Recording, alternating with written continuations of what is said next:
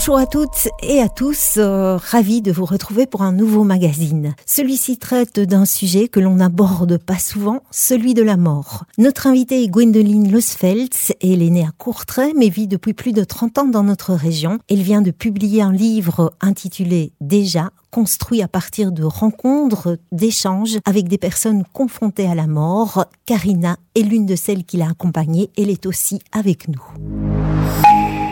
Bonjour Gwendoline, bonjour Karina. Bonjour. Bonjour. Le fil rouge de ma vie est la mort. Je ne suis pas agent de pompe funèbre ni tueuse à gages. Je suis née poète, devenue juriste, philosophe et éthicienne spécialisée dans les questions de la fin de vie.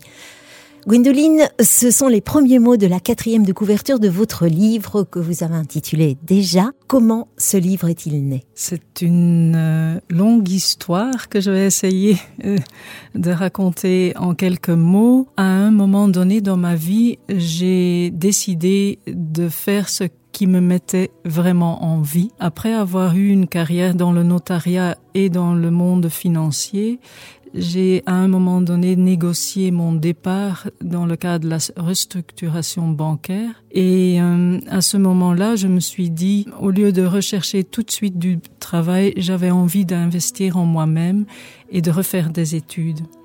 Et j'ai choisi de faire euh, des études en éthique des soins de santé à l'université de Namur parce que l'éthique est quelque chose qui me touche depuis bien longtemps. De là est venue l'idée de écrire autour d'un sujet qui était probablement très tabou, c'est-à-dire oser parler de la mort.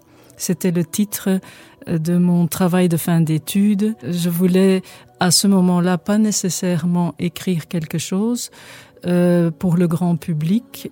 Ce n'est qu'après ce travail-là que plusieurs personnes m'ont incité à, à le réécrire pour toucher, je dirais, des personnes qui ont des difficultés pour parler de la mort. La mort est en fait un sujet tabou. Ça vous avez été confronté à ce, tabou.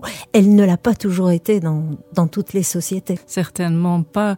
Et c'est vrai, vu que moi je me sens tellement à l'aise pour parler de la mort, euh, on pourrait se poser la question pourquoi, mais je crois que euh, c'est mon côté philosophe en moi qui fait que euh, je voyais bien depuis toujours que la vie et la mort ne sont pas deux choses pour moi séparées, qu'il y a une continuité. La mort pour moi est un passage et, et, et ça me fait pas peur. J'ai aussi peut-être apprivoisé cette euh, cette peur de la mort parce que j'ai été confrontée à plusieurs morts abruptes et à ma propre finitude à travers un cancer, que je me suis dit au fond, on a un peu oublié qu'on est mortel. Je suis allée voir depuis quand est-ce que c'était effectivement toujours comme ça. Je me souviens que c'est ma fille, ma plus jeune fille, qui m'avait dit, mais maman, on a toujours eu peur de la mort et je me suis dit ok euh, peut-être mais je vais quand même regarder et j'ai pas dû regarder très loin en fait euh, euh, quand on quand on lit et on regarde un peu euh, le sujet de la peur de la mort bien sûr on a tous peur de ce moment inéluctable on sait très bien ou on ne sait pas du tout comment ça va se passer il y a 100 ans 150 ans l'homme avait été beaucoup plus dans l'acceptation de la mort. Il voyait beaucoup plus de morts autour de lui. On pourrait dire oui, on voit beaucoup de morts, les guerres, les vidéos, les jeux. Euh, mais c'est pas la même chose. Un être humain en 1800 euh, savait très très bien euh, que il allait mourir et non seulement qu'il allait mourir, mais il savait aussi que la médecine avait très peu de moyens pour le guérir. Euh, le médecin n'arrivait pas dans une fin de vie autour d'un lit pour sauver une vie. Il avait très peu de moyens. Et non seulement la médecine n'avait pas ces capacités-là, mais aussi la religion euh, aidait très fort euh, les personnes à accepter, à se résigner et à se dire que peut-être que la meilleure chose allait se passer dans l'au-delà. Ce qui s'est passé, c'est que on a fait des énormes avancées en médecine au milieu du 19e, ça a commencé, et puis 20e siècle certainement. Je, je raconte souvent dans, dans mes ateliers que euh, on a oublié que la réanimation, donc euh, les gestes et le service de réanimation, date de fin des années 50. 1957, ça a été inventé et établi en Belgique en 60.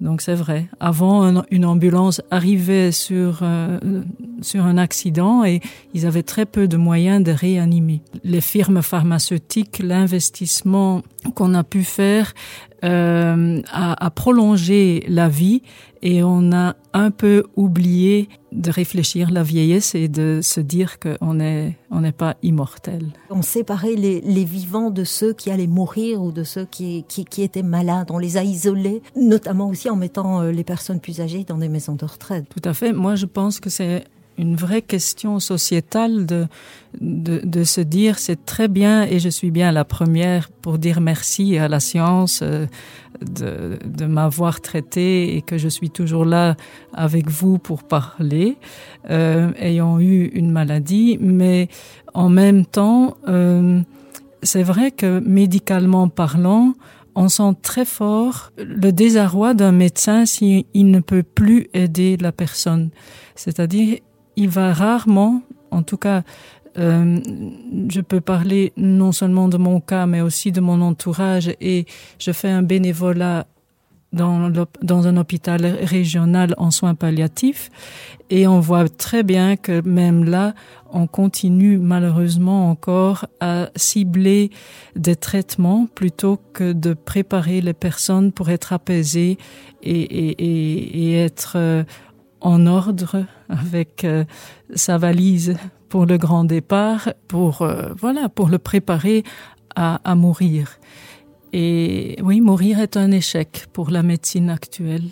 Et quand on est là-dedans et on doit accompagner des personnes, c'est de temps en temps difficile d'aborder ce sujet si on n'y a pas pensé avant la maladie ou avant la vieillesse le malade doit aussi combattre. Ça fait partie euh, de cet échec si lui ne se bat pas jusqu'à jusqu son dernier souffle. Il y a l'euthanasie aussi qui est légalisée en Belgique et qui, est, qui, n'est pas aussi acceptée qu'on pourrait le croire. Non, c'est vrai. Les gens souvent me disent, on a de la chance, on vit en Belgique et, et on a non, ce droit de demander l'euthanasie. Euh, c'est vrai, on a beaucoup de chance d'avoir euh, la loi de mai 2002, donc ça fait à peu près 20 ans qu'on on peut légalement pratiquer l'euthanasie, mais pour entrer dans la définition et, et vraiment euh, avoir une demande d'euthanasie euh, qui, qui se passe bien, euh, ça demande également une préparation. On ne demande pas ça comme ça. C'est pas parce qu'on a le droit.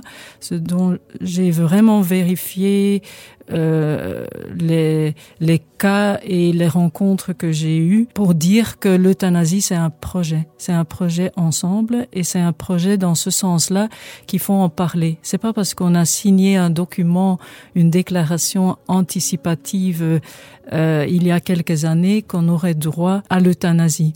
C'est une discussion qu'on doit avoir avec son médecin, c'est une construction dans un dossier, un accord en famille. Je crois que c'est vraiment important que on ose aborder ce sujet aussi en famille et que c'est pas une décision seule de dire j'ai un droit de mourir ou de demander l'euthanasie. Il y a d'autres confusions naturellement.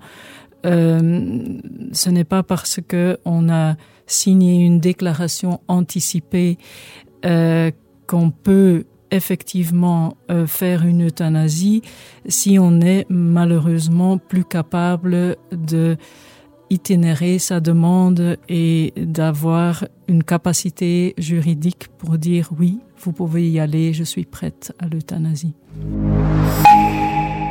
Je souhaite que vous ne mourriez pas totalement surpris, anéanti et figé comme le lapin dans l'appel des phares.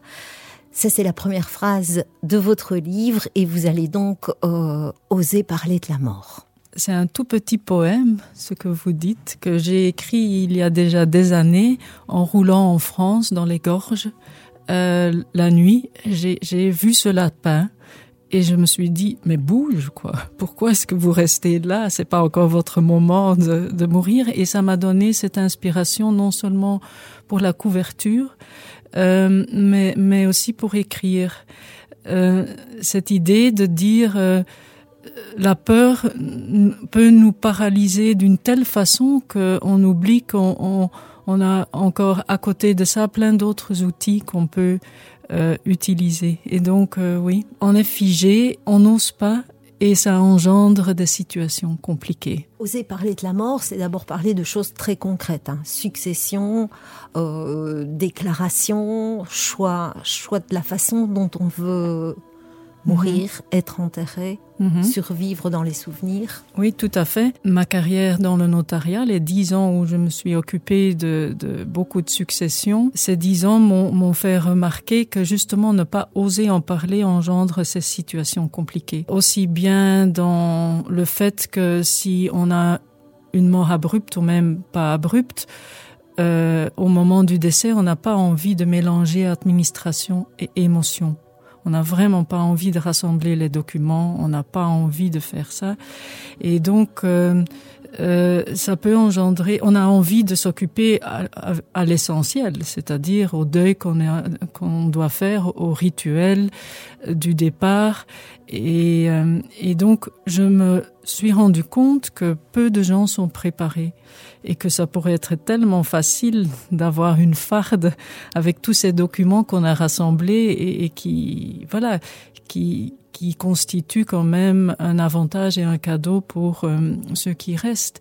Il y a les successions, euh, le fait qu'on n'a pas osé parler de la mort, pas osé envisager des partages, des liquidations, euh, euh, peuvent être vraiment très compliqué. C'est dur.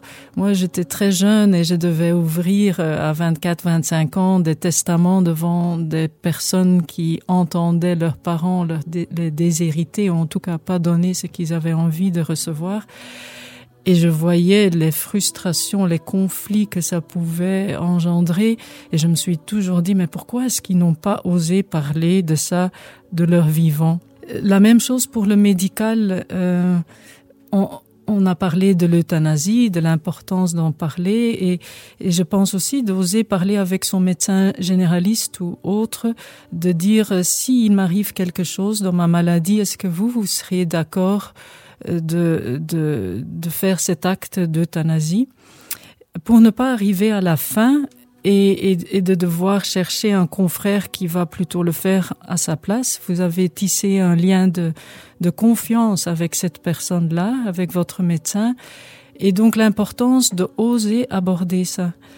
La même chose euh, par rapport à euh, des, des maisons de repos. On l'a bien vu pendant la période du Covid, que euh, on n'était pas, on ne savait pas, on connaissait pas les souhaits des personnes qui, qui qui résidaient là-bas. On ne savait pas s'ils avaient envie de, continuer à être euh, sauvés ou pas, parce que euh, le fameux document qui s'appelle euh, en anglais Advanced Care Planning, ça veut dire la planification anticipée des soins, est souvent un papier mort, une lettre morte dans les tiroirs.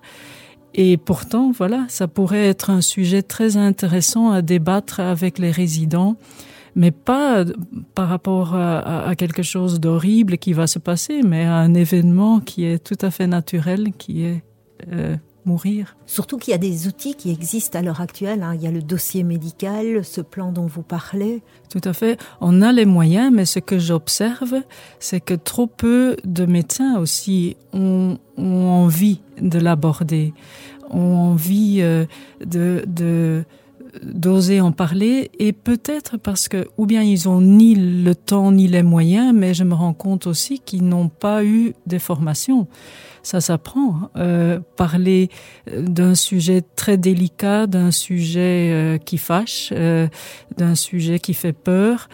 Et au lieu de ça, mais on va le déléguer, on va le déléguer ou bien à un psychologue ou à un thérapeute ou, ou à des médecins spécialisés dans les questions de fin de vie.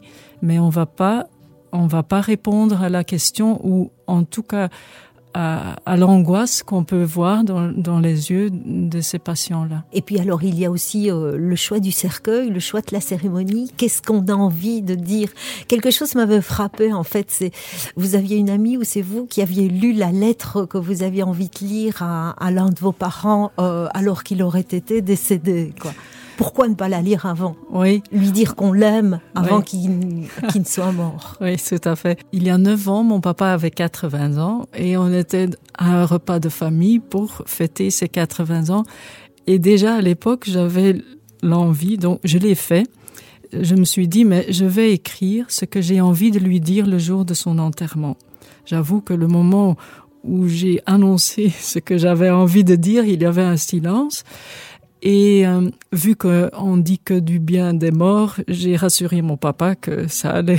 J'ai quand même essayé de régler quelques comptes euh, gentiment, mais c'était très émouvant, aussi bien pour moi que pour lui, d'entendre ça. Et je me suis toujours dit en allant à des funérailles, j'espère qu'une chose. J'espère qu'une chose, c'est que le défunt entend toutes les belles choses qu'on dit de lui et c'est ça qui m'a inspiré pour le faire. J'avais même euh, fait deux photos euh, de mon papa et je lui avais dit euh, voilà, vous, tu peux déjà choisir lesquelles des deux tu veux.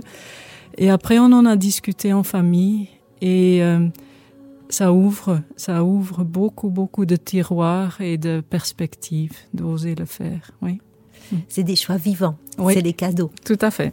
Tout à fait. J'ai parlé tantôt de situations compliquées, de ne pas oser parler de la mort, mais il y a plein de cadeaux qu'on peut s'offrir en osant parler de la mort.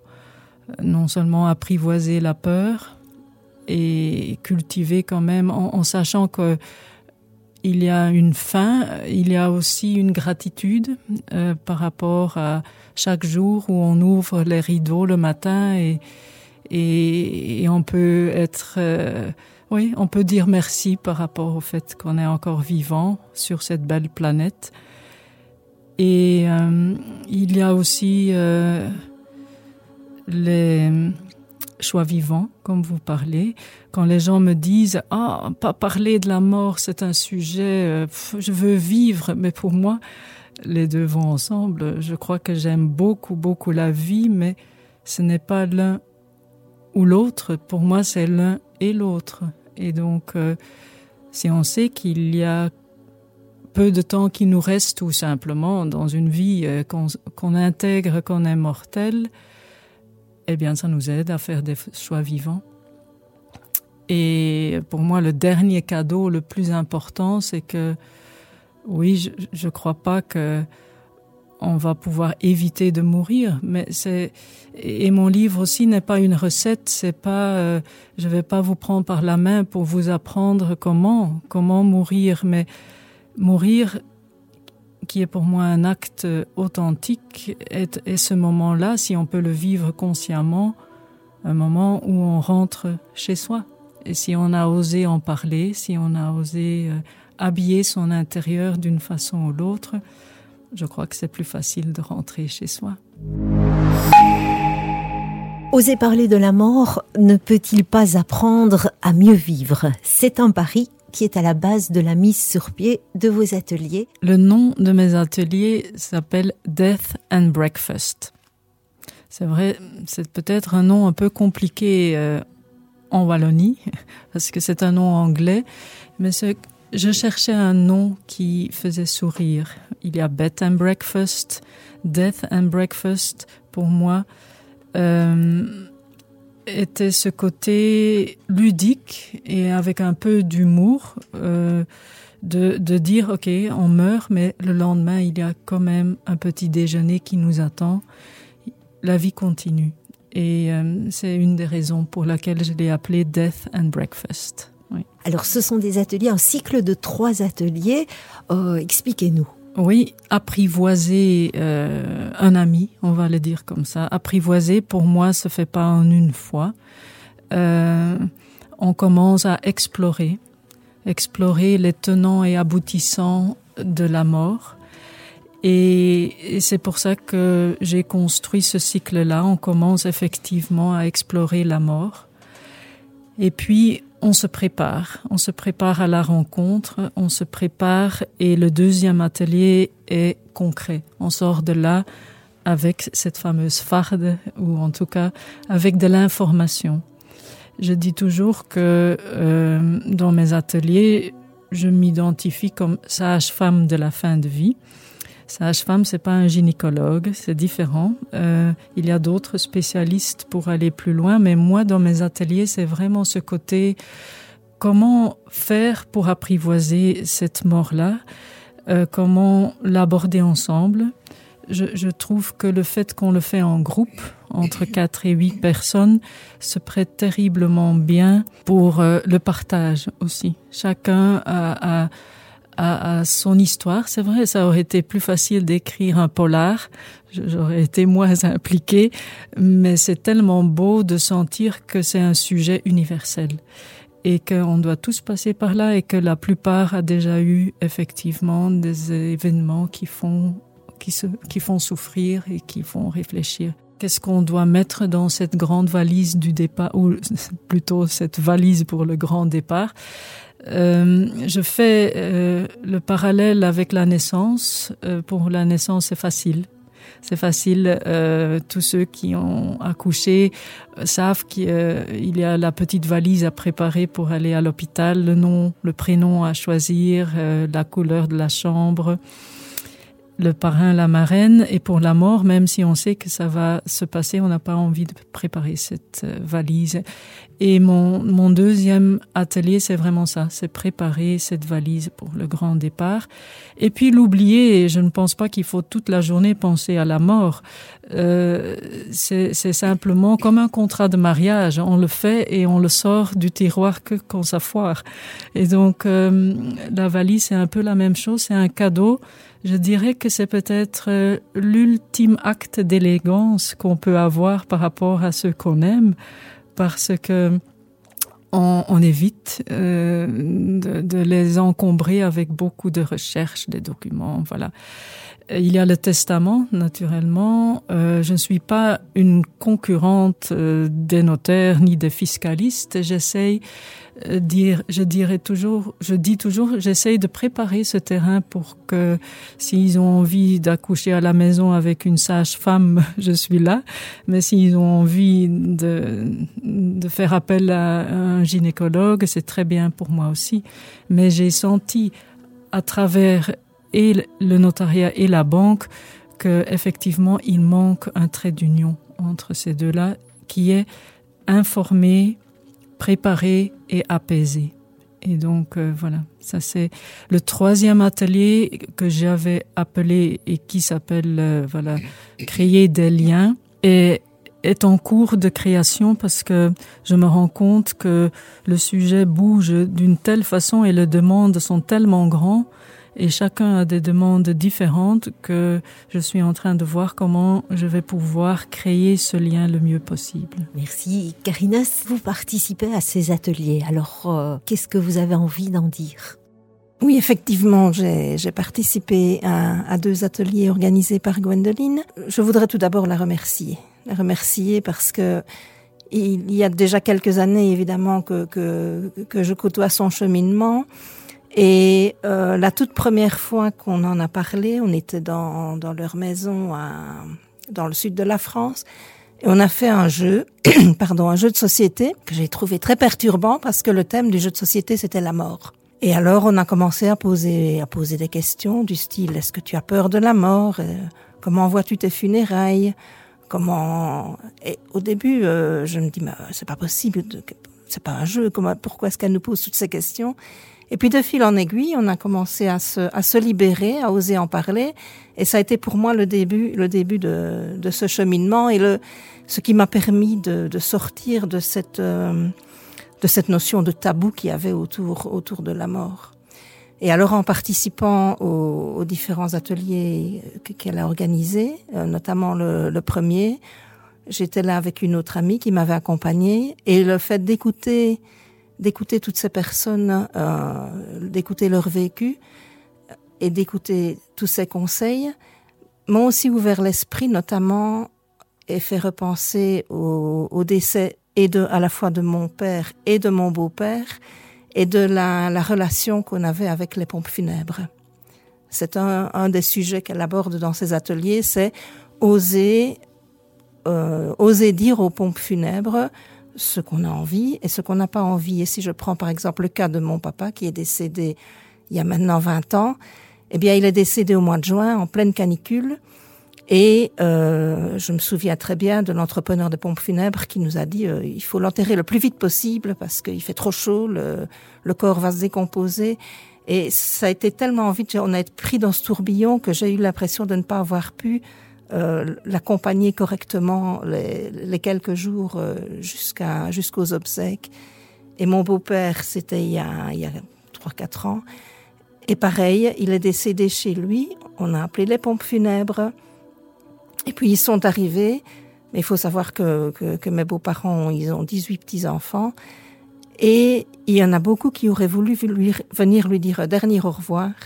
Et l'entrepreneur des pompes funèbres a dit non, non, non, pas question, on l'emmène, euh, on n'a pas le temps. Et, et après avoir participé à ces ateliers, je me suis dit, ben oui, ben pourquoi, pourquoi n'a-t-on pas dit, ben non, on n'est pas d'accord, on aurait pu, on aurait pu euh, rester plus longtemps, on aurait pu appeler les, les enfants et rester auprès de lui. Voilà, c'est un exemple de, de ce que j'ai vécu.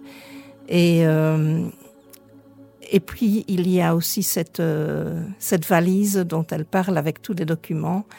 Euh, on s'est ainsi un jour, un dimanche, avec mon mari, on s'est dit, allez, on y va, on prépare tout. Et notre valise, notre farde est prête. Et on a dit aux enfants, voilà, on peut mourir. Tout est prêt, tout, euh, tout est prêt pour, euh, pour quand on ne sera plus là. Et c'est vraiment un apaisement de, de savoir que, voilà, qu'ils n'auront pas de questions à se poser, qu'ils ouvrent l'armoire, que tout est là et que, voilà. Et vous êtes prête pour le troisième atelier? Ah oui, ah oui, oui, oui, oui, oui, vraiment, oui, je suis, j'ai hâte euh, d'y participer, oui. Voilà, donc c'est un cycle de, de trois ateliers, hein, s'informer, explorer et euh, créer des liens. Créer des liens. Quelques modalités pratiques peut-être avant de terminer. Donc je rappelle le titre du livre, c'est déjà, c'est paru euh, donc aux éditions Murmure du soir. Et quelques mots sur les ateliers? Il y a un site, c'est peut-être pas facile de, de l'épeler, mais voilà, c'est deadandbreakfast.com. Euh, je suis accessible aussi par euh, mail. Hein. Mon nom, c'est gwendoline-losfeld at hotmail.com. Mon site annonce chaque fois les futurs ateliers. Et donc, par rapport à l'exploration, parce qu'on commence par l'atelier exploration, il y en a trois programmés dans le mois de février, le 5, le 10 et le 15 février, chez moi. Et euh, voilà, vous êtes tous euh, les bienvenus. Euh, je, me, suis rendu compte au fur et à mesure de ces ateliers que ça peut aussi fonctionner pour des couples en individuel. Pas tout le monde a envie d'en débattre avec un grand groupe.